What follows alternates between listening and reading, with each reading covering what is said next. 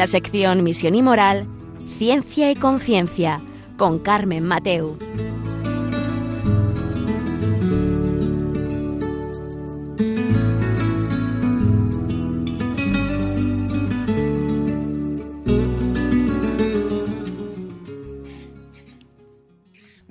Queridos oyentes. Hoy miércoles, en pleno verano, aquí estamos con vosotros en Ciencia y Conciencia, un programa que hacemos desde Valencia y hoy vamos a tratar un tema muy, muy, pero que muy interesante y del que yo creo que tenemos como, como visiones, no sé si encontradas o visiones demasiado futuristas y a veces que pensamos que no pueden ser reales. Y, la verdad es que creo que no somos conscientes del futuro que nos espera. Em, hoy vamos a hablar sobre una palabra rara que es una palabra que ya es habitual en las universidades y ya es habitual casi, digamos, en, la sociedad, que es el transhumanismo. Em, vamos a hablar sobre cómo va a ser nuestro futuro, qué es esto del transhumanismo, ¿Tiene algo que ver con la inteligencia artificial, con la singularidad de las personas? ¿Tiene algo que ver con la dignidad de la persona? Eh, ¿Hacia dónde vamos? ¿Hay em, pues mucho poder económico, político detrás de esto? ¿Sí? ¿No? Em, bueno, pues para todo ello ahora enseguida os voy a presentar a nuestro, a nuestro invitado que ya conocen porque alguna vez también ha venido, pero ahora enseguida paso a presentároslo.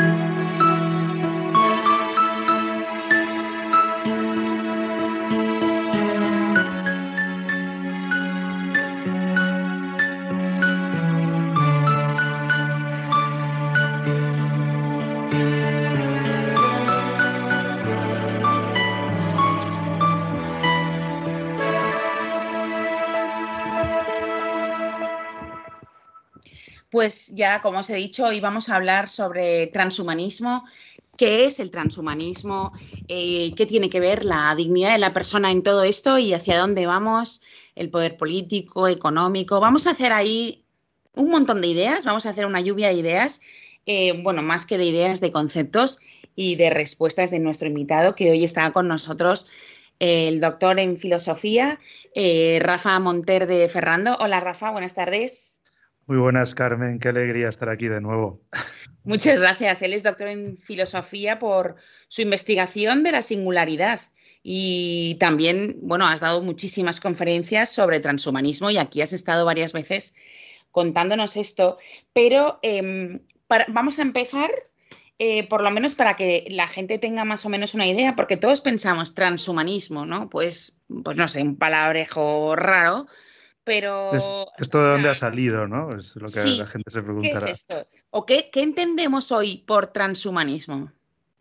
¿Qué entendemos hoy por transhumanismo? Mm, bueno, pues eh, el transhumanismo es una corriente de pensamiento que se ha desarrollado desde mediados del siglo XX, más o menos, que eh, que evidentemente bebe de otras tradiciones eh, filosóficas o culturales, pero que tiene un objetivo claro y es crear eh, una nueva forma de vida que supere las limitaciones de la vida humana.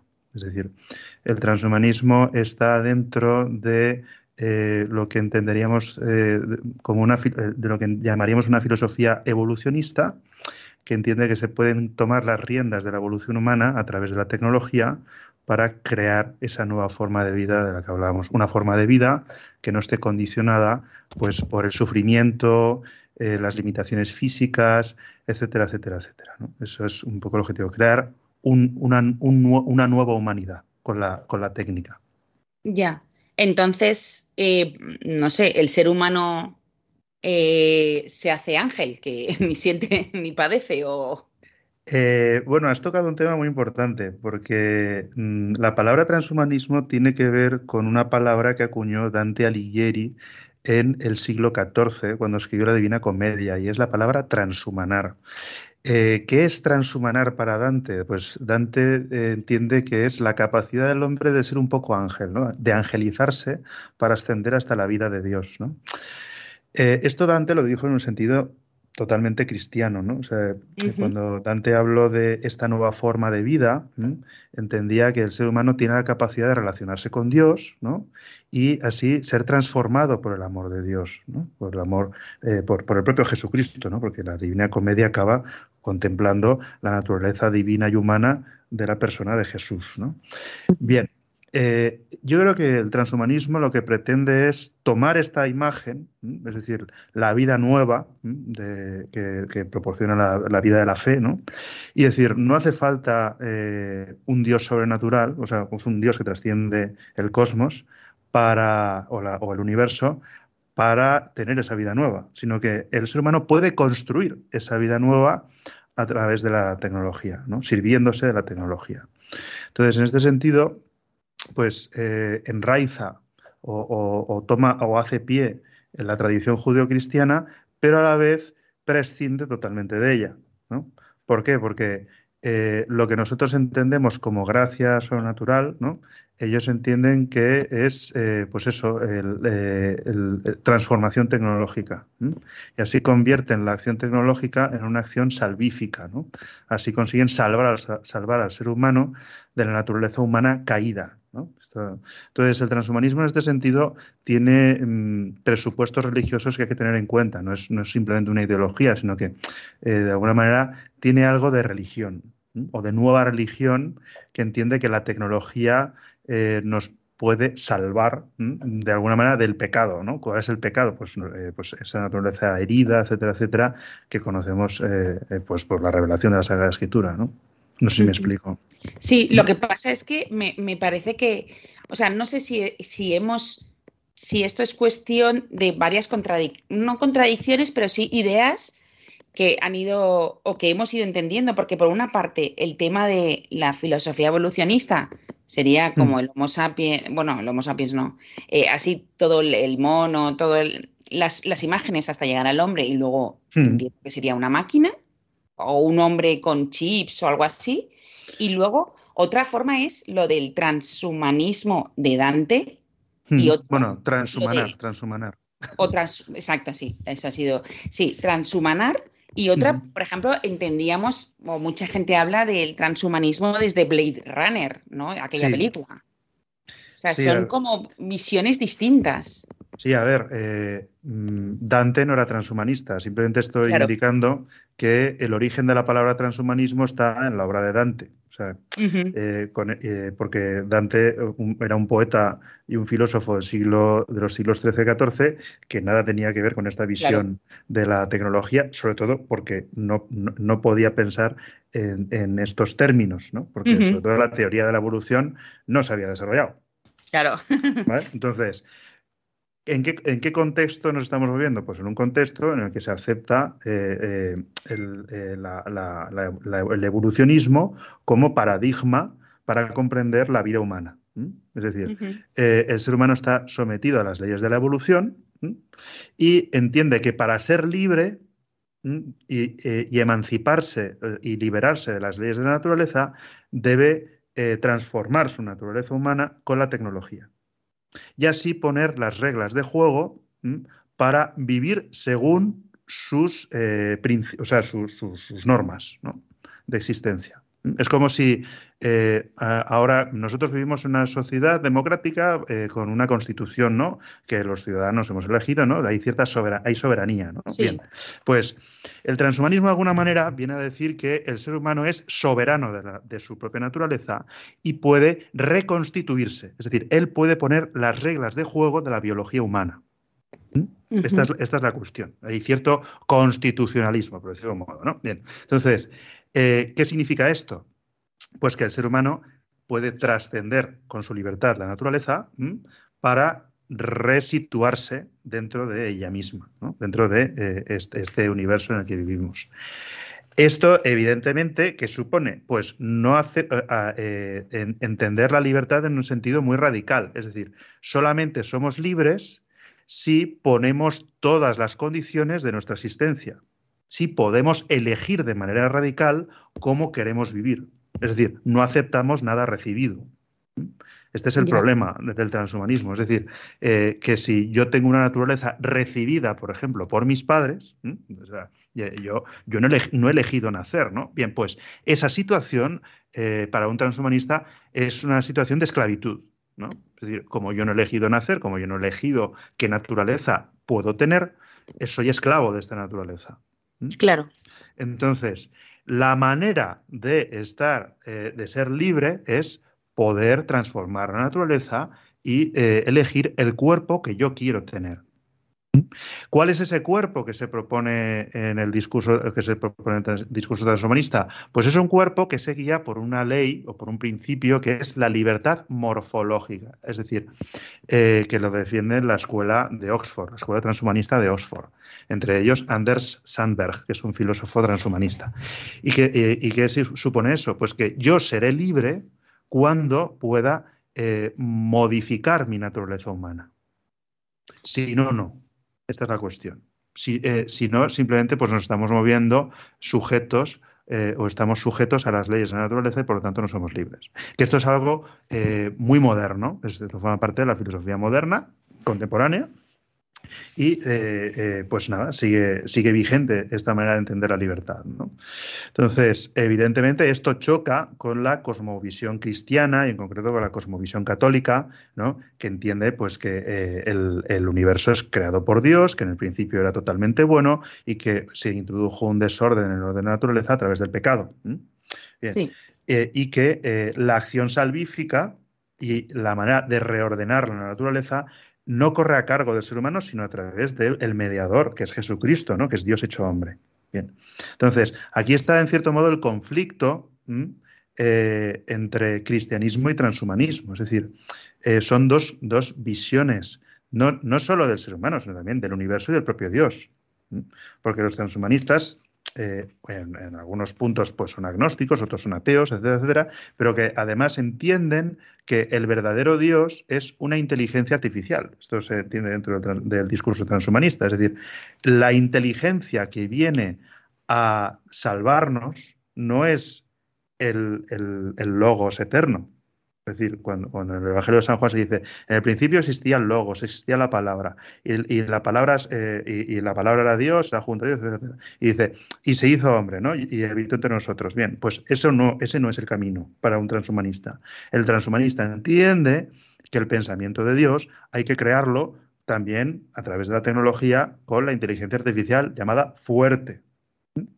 De hecho, el director de ingeniería de Google, eh, Raymond Kurzweil, eh, él cree en esto. Él dice, eh, yo ahora mismo no creo en Dios porque Dios no existe. ¿Por qué no existe Dios para Raymond Kurzweil? Pues precisamente porque la inteligencia artificial aún no ha sido creada. ¿Mm? La, inteligencia artificial fuerte, es decir, consciente de sí misma, capacidad, eh, con capacidad para ser libre, superior a la inteligencia humana, con capacidad para autorreplicarse, etcétera, y automejorarse, etcétera, etcétera, etcétera. Es decir, y ahí estamos en esa nueva forma de vida, en esa nueva forma de existencia o de vida artificial a la que, eh, que propone el discurso transhumanista. Que ojo, hay que entender que también es eh, algo, es puro futurismo, es decir, eh, los desarrolladores de inteligencia artificial no están hablando en estos términos. La inteligencia artificial es un instrumento de cómputo, punto. O sea, no, no, no es esto, ¿no?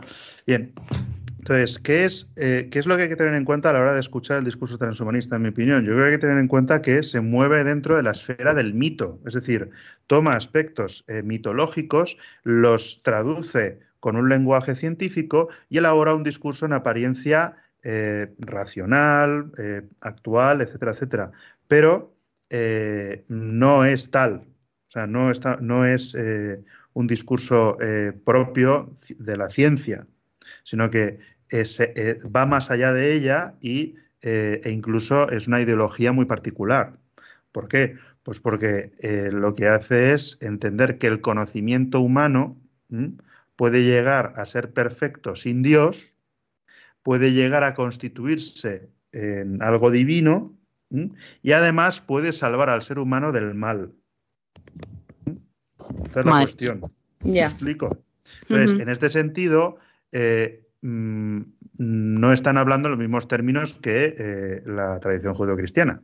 ¿No? Porque eh, lo que nosotros entendemos como cristianos es que quien salva es Jesucristo y que quien lo que nos proporciona la vida verdadera es el resucitado y los sacramentos de la iglesia, etcétera, etcétera. ¿no? Entonces, ¿qué es lo que entienden los transhumanistas? Pues que los sacramentos son la tecnología o sea, la tecnología es el instrumento para introducir la gracia de Dios, por decirlo de un modo, en la naturaleza humana, transformarla, recrearla y eh, llegar a una vida nueva. ¿Me explico? Sí. Rafa, pero esta, forma de pensar, por así decirlo, o estas, ¿de dónde nace? ¿De la filosofía? ¿De la falta de fe de, o de la ciencia que quiere Em, ser más innovadora, por así decirlo, o de la, para crear ese ser superior? Pues a ver, nace del abandono de la esperanza judeocristiana. Es decir, la promesa de la llegada del reino de Dios, eh, eh, pues, en términos filosóficos, se dice que se secularizó, es decir, se transformó en proyectos políticos y culturales eh, ajenos a eh, el pensamiento eh, cristiano o teológico, ¿no? Es decir, eh, esto ya ha pasado antes. O sea, estos son los proyectos de las utopías modernas. Es decir, ya no creemos en la Iglesia, ¿no? ni en la ciudad de Dios, pero sí que creemos en la posibilidad de crear un mundo nuevo.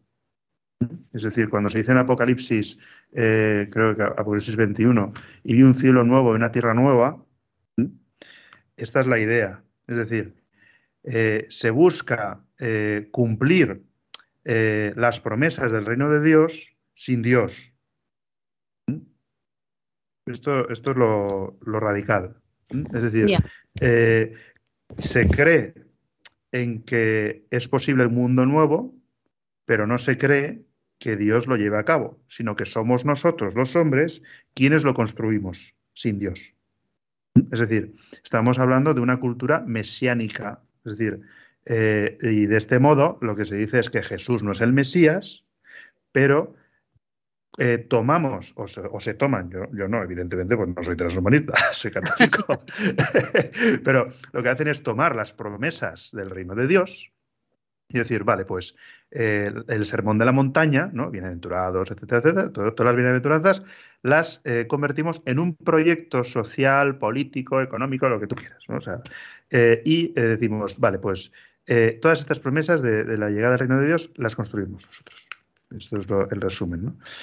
Claro, ¿Cuál es el problema de esto? Pues hombre, que le estás diciendo, eh, tomas la persona de Jesús y dices, bueno, pues Jesús no es Dios, Jesús no es el Mesías y es simplemente un personaje histórico más. Esto plantea problemas a la fe cristiana, obviamente, pero, claro, también eh, a, mí me da mucha esperanza porque lo que eh, para mí es una invitación a profundizar en la propia fe. Es decir, vale que esto es un discurso pues muy, muy radical, porque yo creo que es radical, mm. pero debe llevarme a pensar a mí como cristiano, bueno, ¿y yo realmente en qué, creo? Estoy convencido realmente de que Jesucristo es la vida verdadera. Es decir, que el resucitado ha resucitado realmente y que me transforma y me prepara para el mundo futuro. Es decir, realmente los cristianos actualmente creemos en la segunda venida de Jesucristo, porque esto es lo que debemos preguntarnos. Así es como, por ejemplo, acaba su magisterio Benedicto XVI, o sea, eh, poniendo el ojo en eh, diciendo, oye, eh, lo que debemos pensar es hasta qué punto conocemos a la persona de Cristo. Por de ahí el libro de Jesús de Nazaret, que lo tengo aquí al lado, ¿no? O, por ejemplo, Benedicto XVI, eh, como teólogo, tiene un libro maravilloso que se llama Introducción al Cristianismo. ¿Sabes cómo se llama su último libro? ¿Cómo? ¿Qué es el cristianismo? ¿No? y, cómo concluye Benedicto diciendo, el cristianismo es la introducción en la vida nueva del resucitado que nos atrae hacia él. Bien, la pregunta es, vale, los transhumanistas creen que la vida nueva la proporciona la tecnología. Vale, nosotros, eh, ¿en qué vida nueva creemos? Ya. yo creo que esto es lo que, lo que debemos pensar y lo que debemos ofrecer, ¿no? ¿Por qué? Porque nosotros los Que es que nosotros amamos porque nos han amado primero. Y eh, resulta que tenemos el mayor don de la historia de la humanidad y vivimos con miedo pensando que hay otros que dicen cosas diferentes y que nos atacan. Bien, pues hay, algo, hay que tener algo claro y es que Jesucristo ya ha vencido al mundo. Entonces, eh, yo me pregunto, ¿qué estamos haciendo para ofrecer la, vida verdadera de Cristo en el mundo contemporáneo. ¿La estamos ofreciendo con convencimiento? ¿La estamos ofreciendo con cariño? ¿La estamos ofreciendo con un discurso que se entienda? ¿O estamos tomando los discursos de otros intentando ofrecer lo nuestro? Es decir, yo creo que no debemos dejar que los otros tengan la iniciativa en el discurso, porque entonces ya han ganado parte de la partida. Y no solamente es eso, sino que están tomando las promesas del reino de Dios, las están, las están transformando y nos están diciendo que son suyas. Y no, no, son del Evangelio. Entonces, yo creo que en, en, pleno siglo XXI tenemos la oportunidad de decir, no, el Evangelio es plenamente actual, el mundo está queriendo cumplir las promesas del Evangelio y nosotros estamos pensando que el mundo ha ganado. Y no, resulta que están pensando con categorías judeocristianas sin decirlo. Por lo tanto, eh, de alguna manera, eh, el contexto cultural no es suyo, es nuestro. ¿Me explico? Por, eso te decía, por eso te decía antes lo de Dante. Es decir, el transhumanismo apuesta por la vida nueva, pero la vida nueva real y verdadera es la de Jesucristo, la del resucitado. Y eso es lo que tenía claro Dante. Entonces yo creo que debemos seguir profundizando en Dante que es de hecho, eh, em, aquí yo ya sabes que soy un poco como Francisco Umbral, vengo a hablar de mi libro y de mis cosas, ¿no? Pues en, mi último artículo, que aún no me han publicado, esto los académicos, los académicos hacemos mucho, ¿no? Lo he titulado Del transhumanismo al transhumanar, Dante y la recuperación de la filosofía. ¿Por qué? Porque yo creo que hay que profundizar en las raíces. Y si las raíces de la palabra transhumanismo son cristianas, lo que debemos hacer es redescubrir qué es lo que decimos los cristianos y ponernos en diálogo y decir, no, no, es que lo verdaderamente radical, lo verdaderamente bueno es, eh, la, eh, es la vida cristiana y la vida sacramental. O sea, tenemos eh, realmente la fuente de transformación del mundo en nuestras manos, que es, que es, la Santa Misa, es la Eucaristía, y creo que no nos hemos dado cuenta de que esa es la verdadera, la verdadera fuente de vida y que realmente puede transformar el mundo aún. Y yo, creo que esto es lo que debemos ofrecer desde la Iglesia. No sé si me explico. Totalmente. No has dejado muy buenas, eh, has dejado unas ideas muy buenas para darle vueltas, ¿no? Para darle mm. muchas vueltas a, esto y, pensar cada uno qué es lo que quiere hacer, ¿no? Esto es una forma muy fuerte de empezar el programa, me parece fenomenal. Pero la verdad es que sí, vamos a, escuchar un poco de música y vamos a pensar en estas ideas. A mí me ha encantado la de que piensan como judeocristianos, ¿no? estos transhumanistas han cogido nuestro pensamiento y nos hacen pensar que es suyo. claro, que es suyo cuando es nuestro. Entonces, esto me, da muchas ganas y sobre todo me da mucha esperanza, ¿no? Para seguir. Me vuelve a meter en el ring. como, así decirlo, ¿no? Entonces vamos a hacer una pequeña pausa y enseguida estamos con vosotros. Muy bien.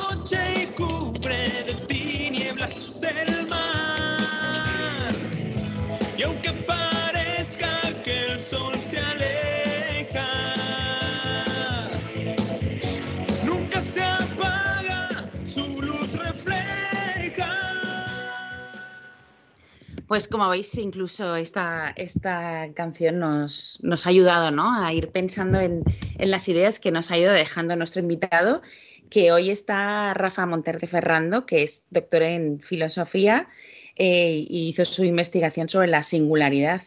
Eh, nos has dejado muy buenas, muy buenas ideas. Eh, a mí me gustaría también, eh, has comentado la Escuela Transhumanista de Oxford y algún eh, autor internacional, pero ¿y en España quién hay eh, aquí que esté ahora eh, lanzando o estudiando sobre el transhumanismo? Bueno, no estudiando, sino haciendo por el transhumanismo.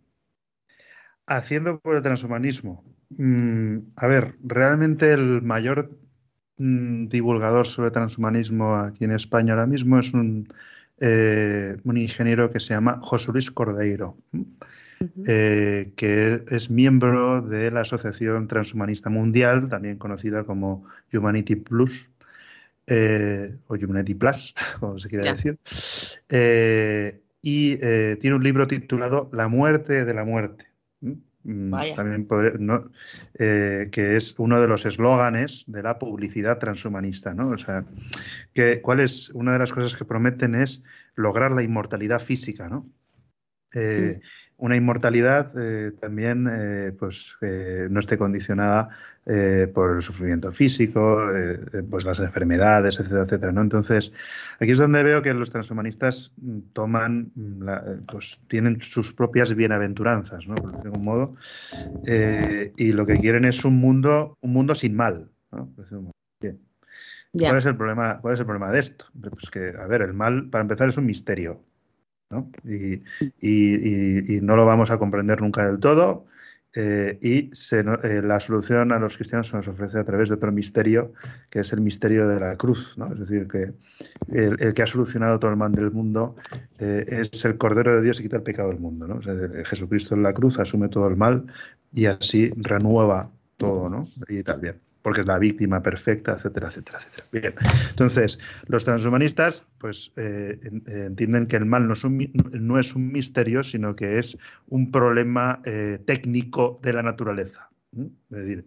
Y aquí es donde creo que se exceden. Es decir, eh, mmm, pensar que la muerte es un problema técnico, porque la muerte es un mal, eso no lo puede negar nadie, creo yo, eh, y quien lo niegue, pues bueno, pues no sé, eh, que, se explique, ¿no? Pues quien cree que la muerte es un problema técnico y que se puede solucionar como arreglas un coche, pues creo que es tomar el rabano por las hojas, ¿no? Yo creo que no, es a, no es afrontar bien el problema porque yo creo que es un misterio que va a acompañar la vida humana eh, desde el comienzo de la historia de la humanidad hasta el final. Y, en cierto modo todos los misterios son algo bueno, eh, son buenos porque nos ponen ante los límites de nuestro, nuestro conocimiento y también nos abren al conocimiento de la verdad. Y, no toda verdad es científica, eso hay que tenerlo en cuenta. O sea, hay, hay formas de acercarse a la verdad que no eh, dependen únicamente del método científico. También está la filosofía, también está la fe, están las tradiciones populares, está el mito. ¿no? O sea, eh, de alguna manera, eh, los límites del conocimiento humano o del conocimiento científico, mejor dicho, nos abren a otras formas de saber o de sabiduría que nos adentran en los misterios de la vida humana. Yo creo que esto es algo bellísimo. Bien, pues belleza es precisamente lo que le falta al transhumanismo. Yo creo que, eh, eh, y es precisamente lo que tiene la fe cristiana. Es decir, eh, la belleza del mensaje evangélico contrasta totalmente con este mundo tecnificado, donde parece que la técnica, acabando con la carne, porque es lo que se ofrece, acabar con la carne humana, ¿no? o con la corporeidad, pues, pues, pues sinceramente me parece algo feo. O sea, a mí me parece más bello el Dios que se hace hombre, eh, que se encarna, que se hace niño y que, y que se, es vulnerable en los brazos de su madre. Me parece muchísimo más bello y verdadero que eh, e, ese, ese Dios técnico que desencarna al ser humano y lo transforma en, otra cosa. Ahí no veo ninguna verdad. Ya. Y eso no responde a, mi pregunta por el sentido de mi existencia como persona humana. Aquí está el límite del transhumanismo. O sea, como, como filosofía, en mi opinión, es muy pobre. Porque la respuesta para acabar con el sufrimiento humano no está en acabar con lo humano, sino está en encontrar la verdadera imagen de lo humano. Bien, pues yo creo que la imagen verdadera del hombre, la imagen completa, aunque esto no sea estrictamente filosófico, sino que se adentra en el ámbito de la fe y de la teología, es la perfecta humanidad de Cristo. Entonces, Cristo no habla de la muerte de la muerte, habla del sentido de la muerte. Y, y, habla también del sentido de la cruz. Entonces, y por ejemplo, Benedicto XVI en su última obra eh, que es el cristianismo, eh, insiste en el misterio de la cruz. Y, debemos pensar desde ahí, es decir, ¿qué, qué vida nueva, qué renovación de la humanidad ofrece el propio Jesús. Jesús, que es Dios hecho hombre. Es decir, y yo creo que, eh, y en esa belleza, en esa belleza del Dios que es amor, es donde encontramos la respuesta. No en el Dios que es una inteligencia artificial, no en el Dios que ofrece un cuerpo nuevo cibernético. Es decir, yo sinceramente lo último que quiero es transformarme en un aparato de Apple. O sea, no, me parece absurdo. O sea, en este punto me parece absurdo dejar de ser hombre. Veo muchísima más verdad. Eh, en, la sonrisa de un recién nacido, yo acabo, acabo de ser tío, ¿no? Bien, pues la, la, sonrisa de mi sobrina me parece muchísimo más verdadera que todos los discursos transhumanistas.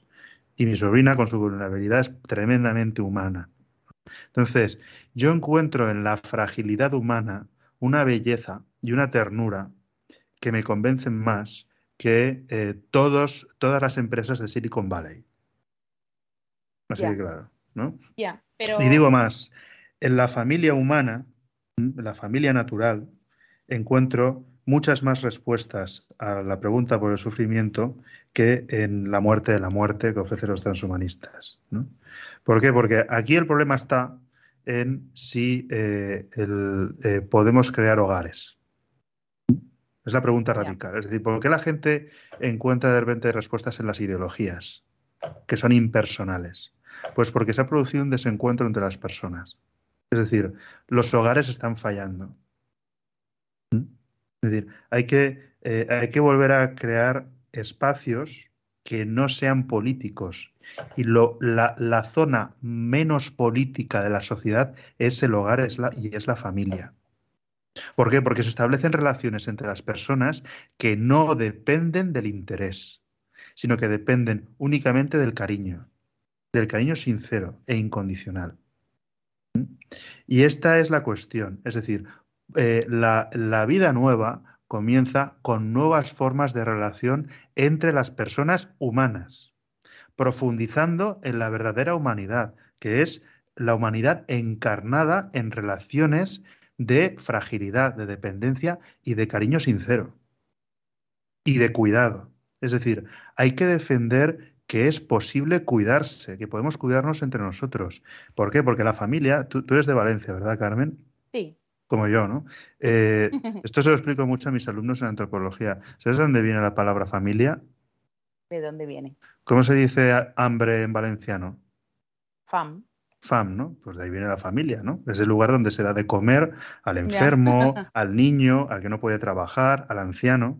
Son relaciones que no se basan en el beneficio económico, sino en el encuentro real entre las personas. Bien, pues ese encuentro real y auténtico, esas relaciones que no son económicas, sino que son eh, eh, amorosas y están basadas también en el ágape cristiano, ¿no?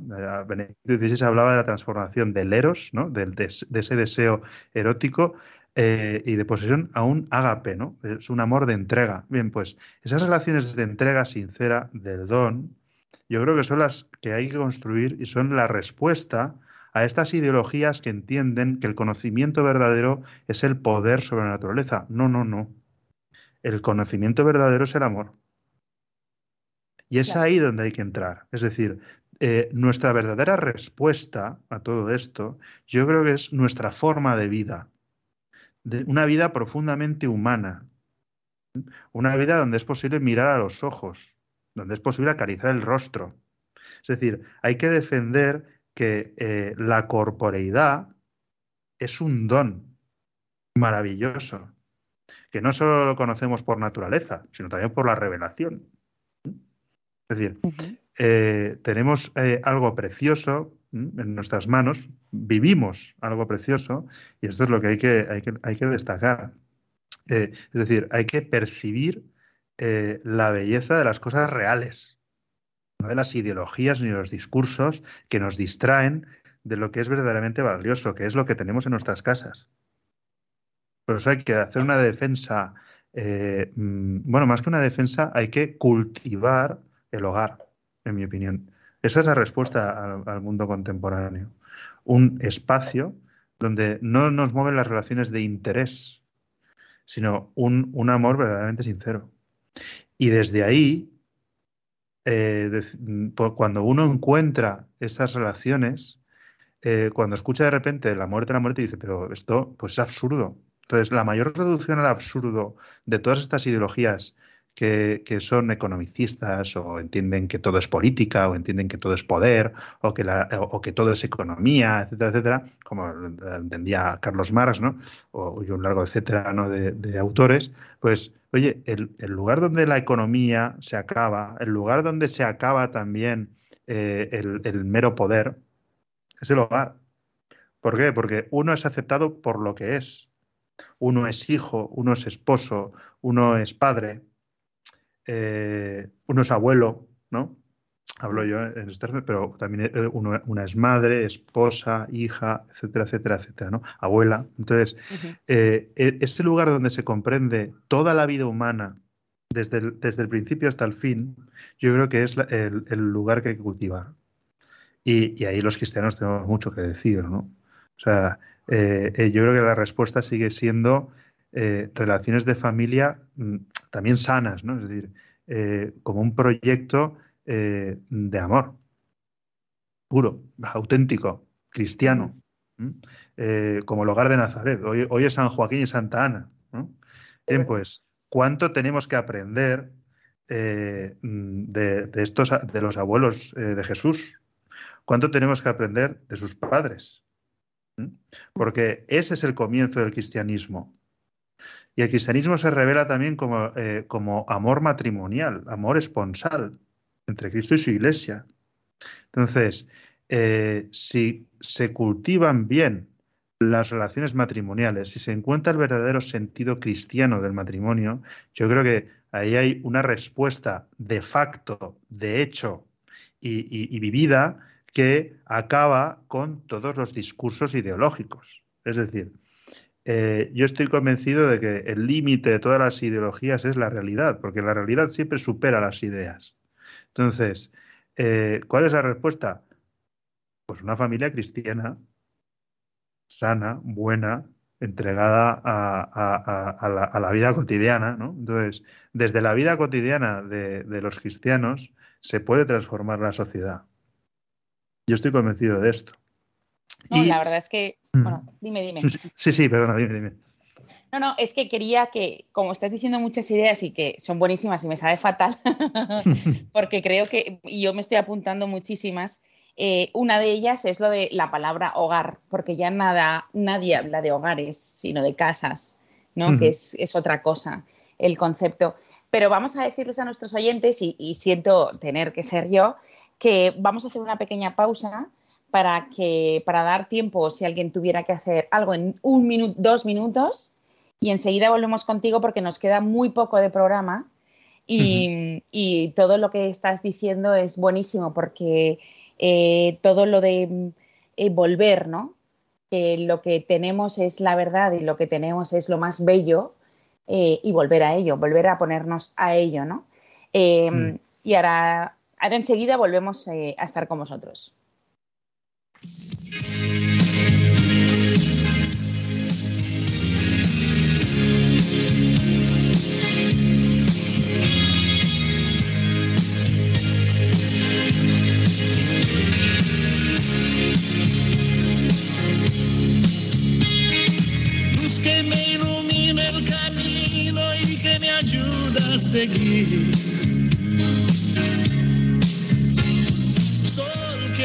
la noche brilla fuerte y me hace sonreír. Fuente de amor y claridad es tu mirada de luz.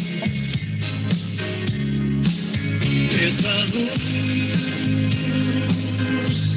solo puede ser Jesús esa luz.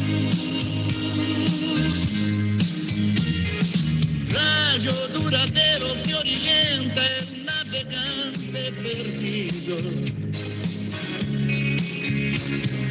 Fuerza de los pobres y afligidos, paz de los arrepentidos.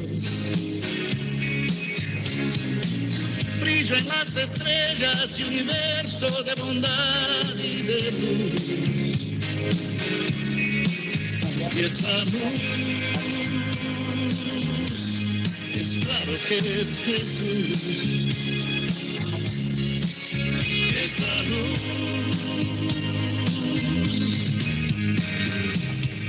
sigo en paz el camino en la vida porque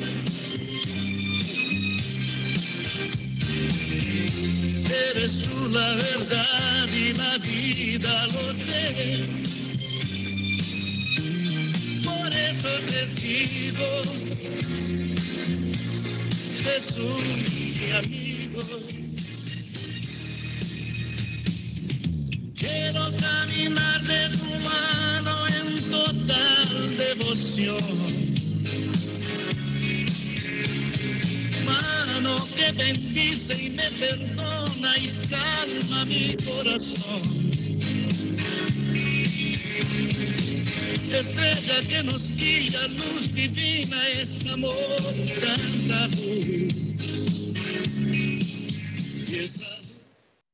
Pues ya estamos aquí con vosotros en Ciencia y Conciencia, un programa que hacemos desde, desde Valencia y que hoy estamos con el doctor en filosofía Rafa Monterde Ferrando hablando sobre transhumanismo. Y la verdad es que eh, nos ha dicho unas ideas para mí que me ha hecho me ha hecho reflexionar y creo que voy a reflexionar estos días em, sobre el, amor, ¿no? O sea, la falta de amor que tenemos en estos días. bueno, en estos días no, en esta vida, que ya se ha generalizado un poco. Eh, la falta de, a lo mejor, de, saber vivir ese amor, pero el amor de mayúsculas, ¿no?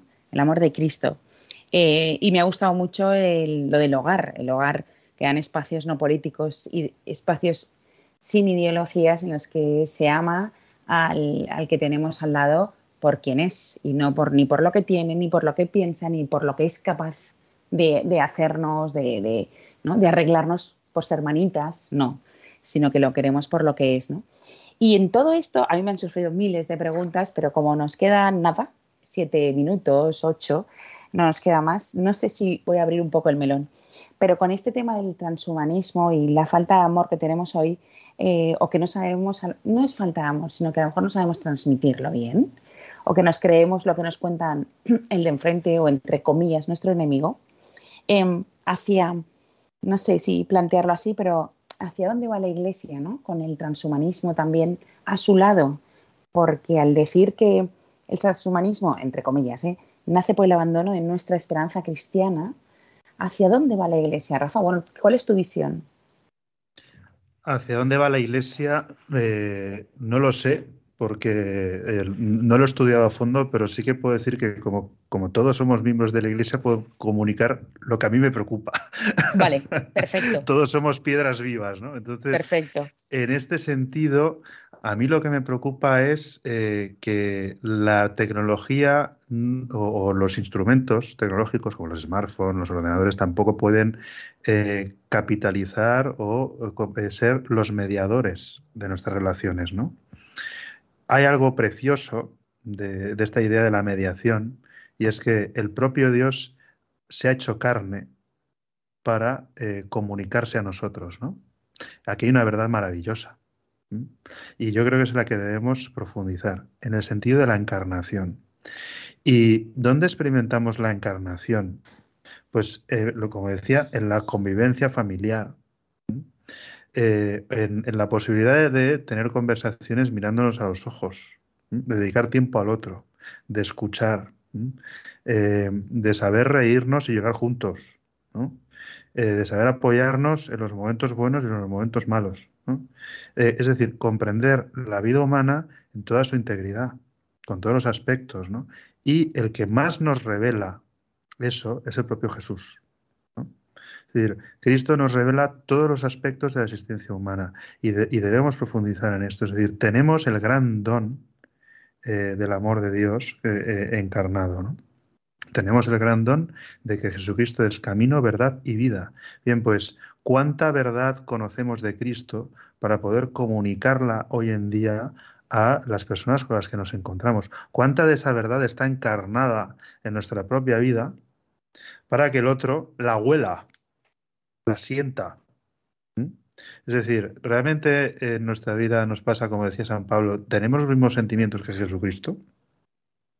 Comunicamos las verdades de la fe con los mismos sentimientos que Jesucristo.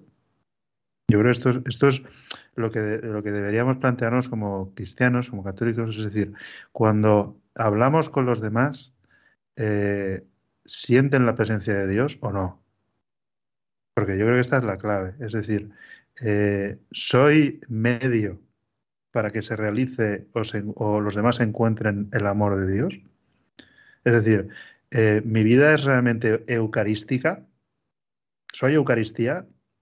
Es decir, la gente cuando se encuentra conmigo puede dar gracias de haber escuchado a un cristiano. Yo, eh, esto es lo que debería, debemos plantearnos como iglesia. Es decir, hasta qué punto somos de verdad eh, eh, evangélico, es decir, evangelio significa pues buen mensaje, ¿no? ¿Mm? Es decir, de ahí procede la palabra ángel, ¿no? El ángel es el mensajero. Es decir, ser un ángel no es ser una persona desencarnada, sino encarnada. Y del mismo modo que el ángel le dijo a María que no tuviese miedo, hay que, hay que preguntarse, ¿nosotros le decimos al otro, alégrate, porque te voy a comunicar algo maravilloso. O sea, sabemos transmitir toda la belleza del alégrate, ¿no? Del jaire, ¿no? Pues eh, este es el punto. Y yo creo que el Papa Francisco va por aquí, ¿no? Es decir, eh, cuando eh, está, queriendo decir, está queriendo decirnos que el cristiano debe transmitir una alegría verdadera, ¿Cuántas alegrías falsas encontramos en la sociedad de consumo, ¿no? ¿Cuántas alegrías pasajeras que acaban en, tristeza, que acaban en soledad? La soledad de nuestros teléfonos móviles, la soledad de nuestras facturas, la soledad de los momentos en los que necesitamos tirar de las redes sociales y de los likes para que nuestro corazón no se quede vacío. Bien, pues eh, la pregunta es, mm, ¿Podemos llenar el corazón de los demás con la alegría sincera del amor de Dios o no? O, nos lo proponemos, porque así es como comienza el Evangelio, con el alégrate, ¿no? Llena de gracia. Espera que estamos en Mateo María, pues esto, ¿no? Entonces, eh, yo creo que la, respuesta es la belleza de la alegría cristiana. Y esto es lo que hay que profundizar. Y la belleza de la alegría cristiana yo creo que la, encontramos si aprendemos a adorar, ¿no? De mismo modo que los Reyes Magos dijeron, hemos venido a adorarle, y eran los científicos de la época, la verdadera ciencia, en mi opinión, que creo que querías hablar de esto también, la verdadera ciencia es la de aquellos que saben ser adoradores del Dios verdadero. Entonces, los, los que buscan de verdad la verdad, el conocimiento verdadero, acaban siendo adoradores. Por eso, yo creo que mm, hay dos focos desde los que la Iglesia puede eh, renacer en, el siglo XXI. Uno, ya hemos dicho, que es el amor de la familia, ¿no? la Iglesia doméstica, de la que hablaba tanto Benedicto XVI. Y luego está esa Iglesia que sabe adorar, que sabe ponerse de rodillas y que sabe encontrar a, Cristo en el pan eucarístico, al Cristo vivo, ¿no? Y desde ahí eh, convertirnos en la iglesia en salida, ¿no? Pero ¿por qué somos una iglesia en salida? Pues porque el verdadero fuego del amor encarnado, de la familia y, de, y del alimento de la familia, que es la Eucaristía, está bien cultivado. Si nuestros corazones están vacíos de eso, no vamos a transmitir alegría. Pero a partir de ahí, yo creo que eh, la Iglesia está más que preparada para anunciar a Cristo en el siglo XXI. Es decir, familia y Eucaristía. Yo creo que esos son como los dos focos, esa es la respuesta al, vacío vital que padece hoy en día nuestra sociedad tecnologizada, ¿no? que es una sociedad profundamente desesperada, que no, que no encuentra motivos para vivir. Esto es lo más duro. Motivos para seguir vivos, ¿no? Entonces, o motivos para seguir siendo hombres. Es que, es, es que la pregunta es, es muy, es, muy cruel. Sea, vivimos en eh, o llega a ser cruel, ¿no? Entonces, la respuesta sigue siendo un amor encarnado y un amor que se alimenta de un Dios que se convierte en alimento para nosotros. ¿no? El que come mi carne y bebe mi sangre tiene vida en mí, yo en él, ¿no? Pues, oye, profundicemos en esto. Y a partir de ahí, convirtámonos en respuesta al dolor del ser humano en el siglo XXI, creo yo, ¿no? No sé pues si te he respondido. No, no, totalmente, porque creo que esto es un gran final. nos, has dado, nos has dado un gran final, el tema de la belleza y de la alegría, ¿no? Entonces, eh, y es un buen examen de conciencia. Eh, la gente que quiera puede bajarse, puede ir al podcast y bajar el y volver a escuchar eh, este programa para, para, ir viendo si realmente, pues eso, está comunicando, ¿no? La alegría, la alegría de la belleza, que me ha gustado mucho, y la belleza de la alegría. Me ha, me ha gustado mucho esa frase. Y nada, pues Rafa, muchísimas gracias por estar con nosotros. Eh, nada, ya sabes que este, esta casa es tu casa para cuando, para cuando Gracias, quieras. Carmen. Eh, nada, a mí se me han quedado muchísimas preguntas. Ya, ya te las haré. Ya te las haré un día. y nada, a todos vosotros muchísimas gracias por oírnos en este día tan, tan bonito, ¿no? El día de, San Joaquín y Santa Ana. Y, muchas gracias a, a, los estudios de Radio María y a Fernando Latorre por hacer que podamos hacer este programa hoy en, en directo. Em, y a todos vosotros, pues nada, gracias por oírnos. Ya sabéis que podéis encontrarnos en ciencia y conciencia arroba radiomaria.es y en el podcast de Radio María poder eh, descargar los, los programas que ustedes quieran para volver a escucharlo. Muchísimas gracias por estar ahí y nos oímos en 15 días de nuevo. Gracias, adiós.